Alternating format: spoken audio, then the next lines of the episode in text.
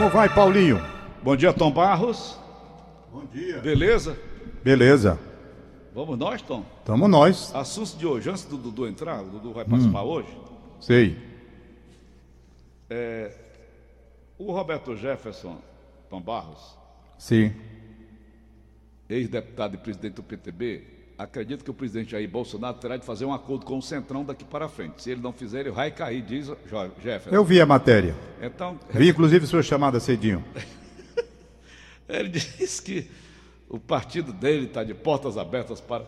Agora, quem é Roberto Jefferson, Tom Barros? Rapaz, a verdade é quando ele fez aquela denúncia do mensalão, É, criou naturalmente diante do país uma revelação bombástica, porque detonou todo mundo que estava fazendo parte daquele conchavo, não é? inclusive ele. Inclusive, não, ele foi o primeiro porque ele ficou insatisfeito com a divisão que estava havendo. Foi. A primeira insatisfação foi dele. Quando ele se sentiu prejudicado, ele estourou e denunciou todo mundo. Que o Dirceu era que tomava, de cu, tomava conta de tudo, ia fazer a distribuição. Aquela história que todo mundo sabe. Agora, eu estava vendo o Guedes, o ministro Paulo Guedes. Paulo Guedes, ministro da Economia, profundamente preocupado, porque ele já está pensando que dentro do quadro atual, onde o presidente, segundo o Jefferson, para se sustentar, vai ter que fazer esse acordo para evitar o impeachment, ele quer saber quanto é o valor de cada cargo, né? Claro. É, vai encarecer. Meus amigos, que coisa triste a gente está vendo. Será que o processo vai voltar da forma como era antigamente? Quando o governo Bolsonaro foi eleito exatamente para combater, combater essa prática. É, gente, tá difícil. Ô, Tom, Vamos falar com o Dudu? matéria de primeira página do diário de hoje. Apenas 45% do Ceará aderem ao isolamento. O Dudu está aqui comigo na ponta da linha para falar um pouquinho mais sobre o assunto. 55% dos cearenses estão aí à deriva. E agora, Dudu? Bom dia, Dudu. Bom dia. Bom dia a todos. Bom dia, Bom Paulo dia. Oliveira. Bom Bom, dia. dia, Tom Barros. Bom dia. a todos os amigos ouvintes. Hum, Paulo, é interessante porque em março, quando começou essa- esse confinamento social, né?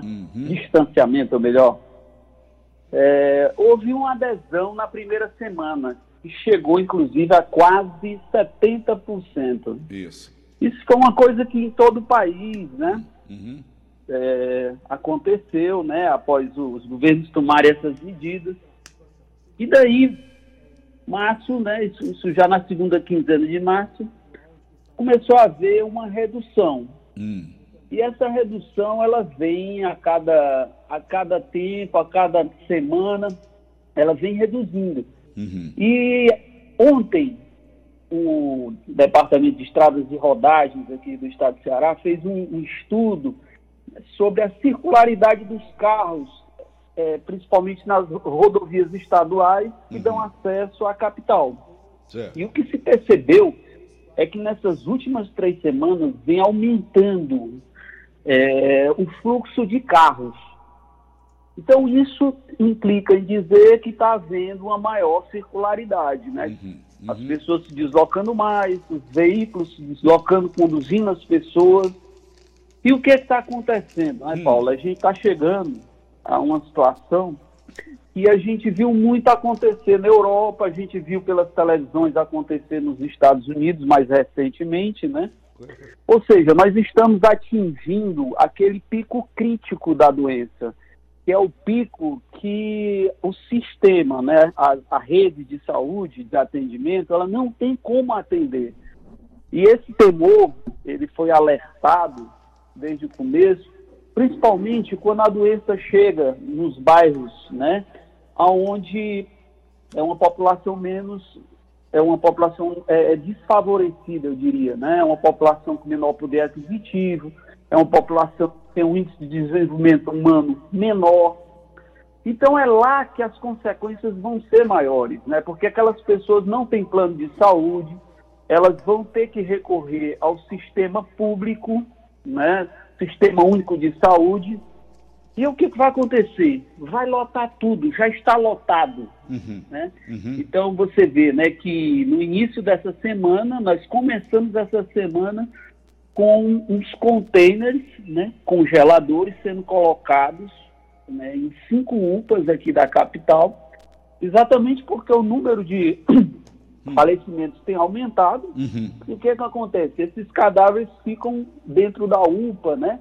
Hum. E isso não é, isso é uma visão muito crítica da situação, né? Uhum. Isso por quê? Porque são tantos falecimentos que as, as, as funerárias, as empresas, elas não têm tempo de ficar percorrendo, uhum. ir a todos os locais. Então, o que é que os governos estão fazendo? Isso já, foi, isso já foram medidas adotadas na Europa, nos Estados Unidos. Está uhum. Tá chegando aqui. Então, eles estão colocando containers, que são congeladores, uhum. para que esses cadáveres fiquem ali abrigados até que chegue o transporte, seja colocado na urna funerária e seja conduzido para os, para os cemitérios. Uhum. E a Prefeitura de Fortaleza, inclusive, na semana passada, hum. ela abriu, né? Hum. Ela conseguiu, é, ela conseguiu, nos, nos, principalmente nos cemitérios da periferia, cerca de 5 mil novas covas, Meu né? Deus do céu. Porque a gente sabe que muitas pessoas que morrem, às vezes elas não têm um lugar onde botar o ente querido, né? Então a Prefeitura tem um programa hum. e ela ajuda e ela conduz esses essas urnas, né, uhum. caixões até esses locais e enterra as pessoas. Uhum. Então a gente vê exatamente um cenário de guerra. É verdade. Né? A gente vê exatamente um cenário de guerra. Uhum. Então você vê que de domingo para segunda, uhum. né, nós estávamos com pouco mais de 8 mil casos, né, 8.379. Hoje, de segunda para terça, nós já chegamos a mais de 11 mil casos. Uhum. Para ser preciso, 11.142. Uhum. Isso é um número muito alto, né? Você vê que num prazo de 48 horas, você tem um aumento de casos de quase 3 mil. Isso. Quase 3 mil casos, uhum. né? Isso. E essa semana é uma semana onde esses casos vão explodir ainda mais. Meu Deus. Por quê? Hum porque o governo do estado ele, ele recebeu né, um grande lote de testes rápidos e o que quando você começa a testar mais a população, você vai ter esses casos eclodindo, né? Você vai começar a perceber a realidade de fato, né? Uhum, uhum. E uma coisa que indica muito o número de casos, você identifica exatamente, infelizmente, pelo número de mortos. Por quê? Porque se estima que a cada morto você tem cerca de 100 pessoas contaminadas. Uhum. E se você for fazer esse cálculo, ah, né, é. um cálculo real, fica estimativo, eu diria. Incalculável, né, Dudu? É, você hoje tem 732 mortos, 732 registrados. Se a gente multiplicar isso por 100, ah. a gente vai chegar a mais de 70 mil. Meu, então é um número assim absurdo, é uma estimativa, mas hum. a gente tem que trabalhar com essa estimativa, não é? Porque em saúde é, você trabalha sempre com planejamento, com previsões, até porque você tem que entender como é que você vai atender essas pessoas. Então, assim, essa semana é, nós vamos ter muitos casos, uhum. porque a testagem está sendo feita, uhum. esses casos vão surgir de fato, a gente vai conhecer a realidade dessa situação. Uhum. E hoje, pela manhã, o, governo, o governador Camilo Santana ele deve anunciar as novas medidas né, de, de confinamento, né, de distanciamento social e possivelmente, eu comecei aqui falando sobre essa circularidade dos carros que tem aumentado muito, possivelmente a gente vá para o lockdown. Uhum. Né? O que, é que significa o lockdown? lockdown? O lockdown é exatamente uma medida mais dura, uma medida mais drástica, né? Uhum. onde as, as, as, eu diria que as divisas, né, os limites, uhum. eles são fechados, ou seja, a, o, a região metropolitana, por exemplo, Fortaleza, ela, ela se isola, não deixa mais entrar nenhum carro, nem sair nenhum carro, né, a não ser os transportes de necessidade, né, como transportadoras de, de alimentos, enfim, produtos farmacêuticos. E, e o que, que vai acontecer? Você vai ter que fechar hum. essas, essas divisas, esses limites né, entre um município e o outro, para que essas pessoas não circulem. Claro que isso são medidas muito fortes, muito drásticas, né? E assim, tudo leva a crer que essa medida possa vir a ser adotada, Por quê? Porque a, a gente percebe que esse confinamento ele vem diminuindo. Né? E a maneira de você tentar barrar a doença é fazer hum. com que as pessoas não circulem. A gente sabe que as máscaras são muito importantes, hum. a, a, higiene pessoal, a lavagem das mãos com sabão, o uso do álcool em gel, mas somente isso não adianta. Por quê? Porque essa doença é uma doença muito contagiosa. Ele é um, é um vírus que ele tem um poder de contaminação muito forte ele tem um poder de propagação, né? enfim. Então, a gente viu o que foi que aconteceu nesses outros países e a gente agora está enxergando de perto o que está acontecendo aqui no Ceará. E a gente vai ter que ter muito cuidado. Hoje pela manhã a gente vai aguardar com muita expectativa esse anúncio do governador. Isso. Esse anúncio, ele vem, vem estudando. A gente imaginava que esse ia ser anunciado é, neste fim de semana, no, no feriado, no dia primeiro, não aconteceu, porque são muitos estudos e se implica em muitas coisas, é de uma complexidade tamanha que você vai desde uma questão jurídica até uma questão de segurança. Uhum. Então, hoje pela manhã, a gente vai aguardar e vai ver como é que vai ser esses próximos passos né, do uhum. isolamento social aqui no Ceará. Ô, saber ô, como é que vai acontecer. Ô, Dudu, uma curiosidade minha. Veja bem, países desenvolvidos, a China onde tudo foi originado, né? Onde se originou tudo, a, essa, esse coronavírus. Lá eles já, eles já recuaram, tão recu, a doença está recuando. E do Brasil, por que está aumentando, Dudu? Como é que você analisa isso? Ô, Paulo, hum. a China é hoje o segundo país mais rico do mundo. Isso. Segunda maior economia do mundo. Pronto, primeiro, primeiro fato favorável. para ser a primeira. Uhum eles têm uma capacidade de superação, eles têm uma, uma indústria moderna, hum. eles têm hum. eles têm universidades, eles têm uma rede de atendimento, uma rede de saúde muito forte, uhum. muito forte mesmo. Então o que, que aconteceu? Eles começaram a fazer o isolamento, principalmente em Wuhan, que é a cidade onde originou tudo isso. isso. Né? Uhum. E a partir daí hum. eles fecharam todas as fronteiras. Ou seja, a China, como é um país de dimensões enormes, né? Isso. Eles começaram a fechar a entrada de pessoas e começaram a mapear, hum. a estudar aonde a doença estava.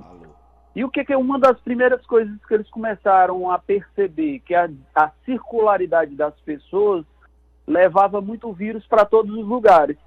E aí eles começaram a estudar os sinais de celulares. Por quê? Porque com o sinal de celular é o aparelho que eu conduzo para todo canto. Então eu sei se a pessoa está sendo deslocada.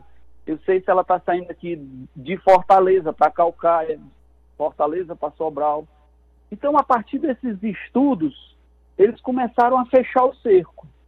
Vendo que as pessoas estavam circulando, adotaram, começaram a adotar uh, o isolamento ninguém pode sair, ninguém pode circular, funcionam somente as atividades essenciais e montar uma rede muito sofisticada. Inclusive, o que nós estamos vendo aqui, a exemplo do PV, que é essa unidade que foi criada lá, eles fizeram uma unidade, somente essa unidade, hum. ela abriga, se eu não me engano, mais de duas mil pessoas. São coisas assim, de dimensões absurdas. Ô, né? Dudu, o doutor Chicão é lá do CRIO, Centro Regional Integrado de Oncologia. Nosso amigo, nosso ouvinte, meu cliente, inclusive, patrocinador. E ele, doutor Chicão, ele é engenheiro. A esposa dele é que é uma das diretoras lá com o doutor Álvaro lá no, no CRIO, ali na, na floresta. E ele Sim. pergunta o seguinte: pergunte aí o Dudu, Paulo Oliveira, eu estou gostando do bate-papo de vocês, eh, você, o Tom Balzelli sobre a questão do isolamento social. Como é que você vai num lugar pobre como o nosso, cheio de favelas, comunidades carentes, humildes, uma casa de dois cômodos com 10, 15 pessoas? Por que, que não muda, então, a maneira de se fazer um trabalho de isolamento social? Como é que você analisa isso, você como jornalista experiente que é? A, a boa pergunta. Boa pergunta. Excelente pergunta, que é exatamente por isso que num país subdesenvolvido, num estado pobre como o nosso, é difícil você fazer o isolamento social. Muito Como é que você vai chegar para uma população carente, pobre, que mora num espaço muito reduzido, de pouca educação, né, Dudu? dentro? De pouca educação também. Isso. Aí como é que você vai chegar para essas pessoas e elas entenderem esse discurso de que é importante elas ficarem em casa? É, a gente está colocando aqui a coisa de uma forma muito prática, né? Como é que Isso. você vai dizer para essas pessoas que elas não podem sair para trabalhar? Hum, Isso é uma, uma situação muito difícil para quem é pobre, né? Mas aí o que é que acontece? É, essas pessoas, através de um de uma publicidade, de uma divulgação muito forte, essa comunicação tem que chegar até elas e elas têm que entenderem que dentro de casa elas têm que usar a máscara, ao circular tem que usar a máscara, tem que manter a higiene pessoal. Quando circular, se for preciso, não ir para locais de aglomeração. Então, essas pequenas informações, elas influenciam muito.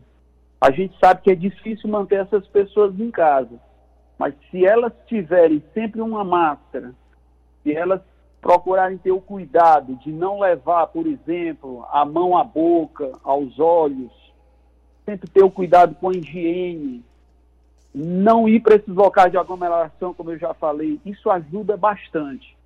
E aí a gente estava comparando, hum, comparando, ou melhor, que foi a pergunta que você fez, Paulo, por que, Hum. que na China já reduziu, isso. o Brasil já passou o número de casos da China e lá eles controlaram. E aqui continua aumentando. lá, e aqui continua aumentando, exatamente. Uhum. Porque aqui, eu repito, é um país pobre, é um país onde a rede de saúde é muito precária, Isso. o serviço de atendimento é ruim, Saneamento. a- tem, o saneamento é ruim, cerca de 60% né, da população não dispõe de, de saneamento. É. Então, isso são, nú- são números muito altos.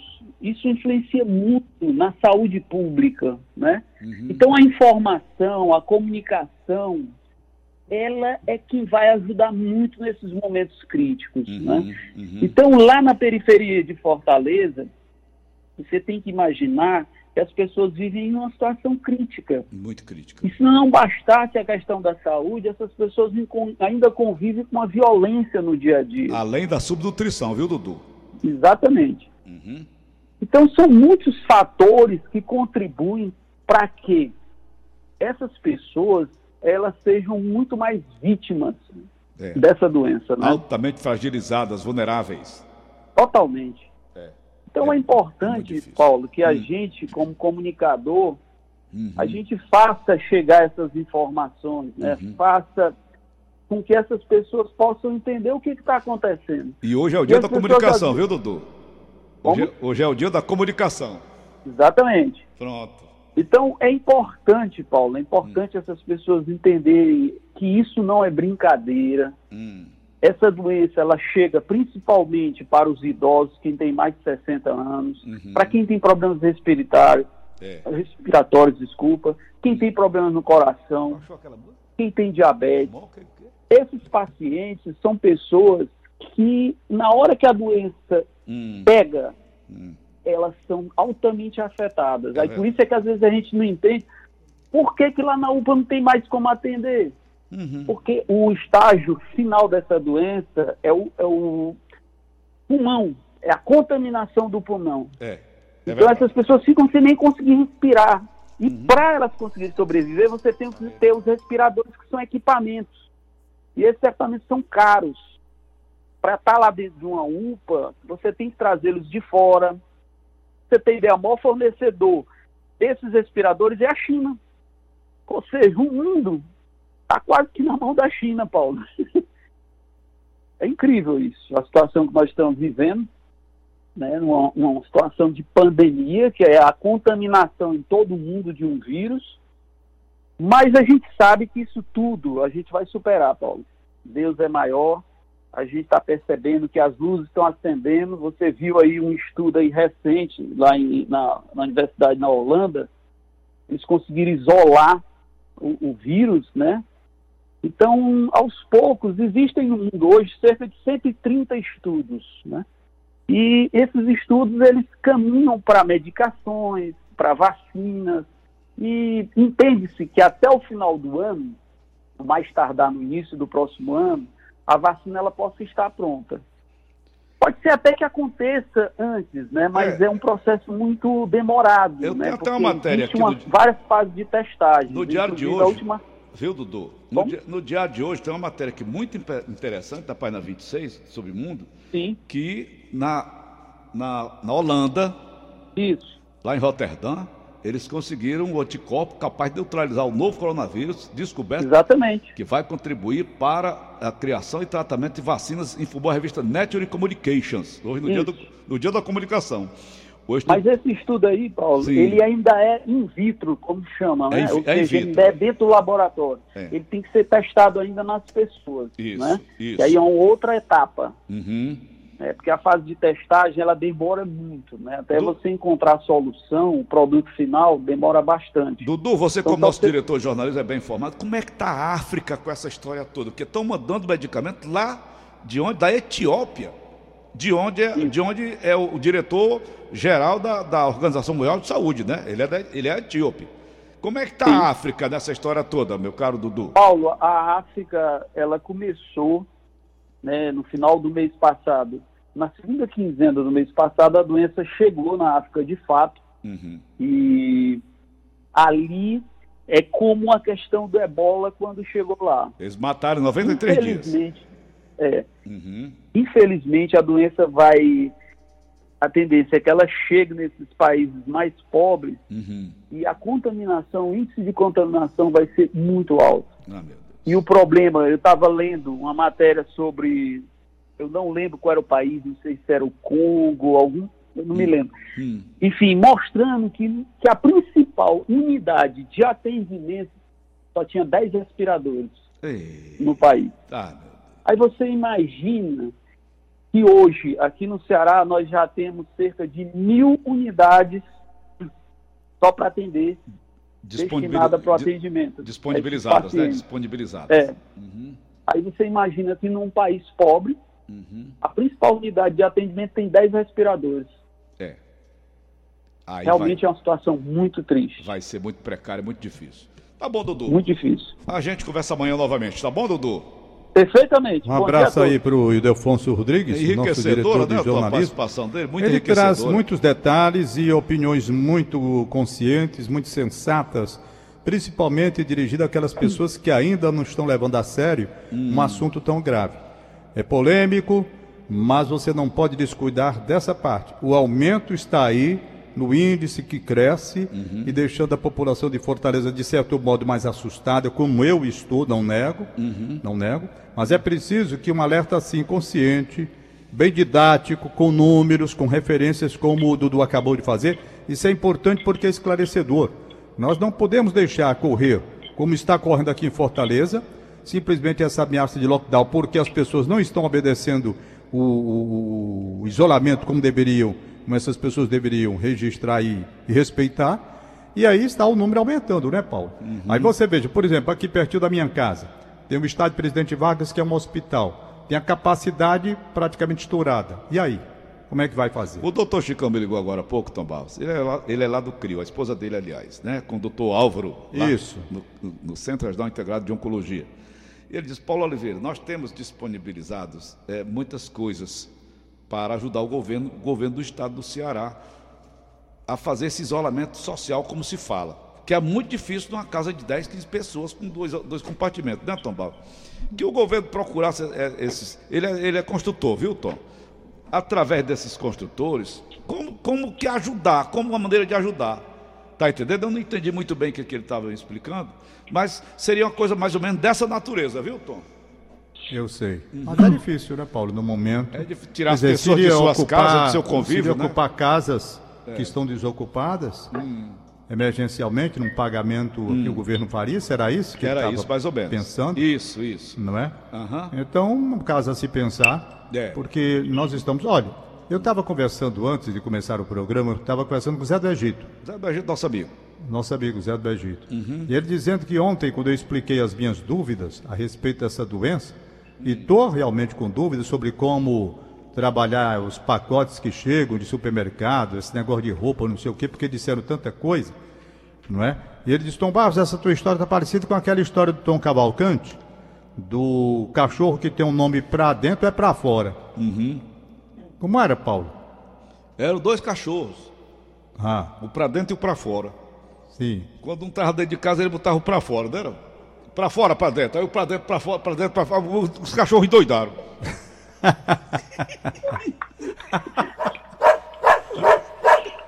Ai, meu Deus.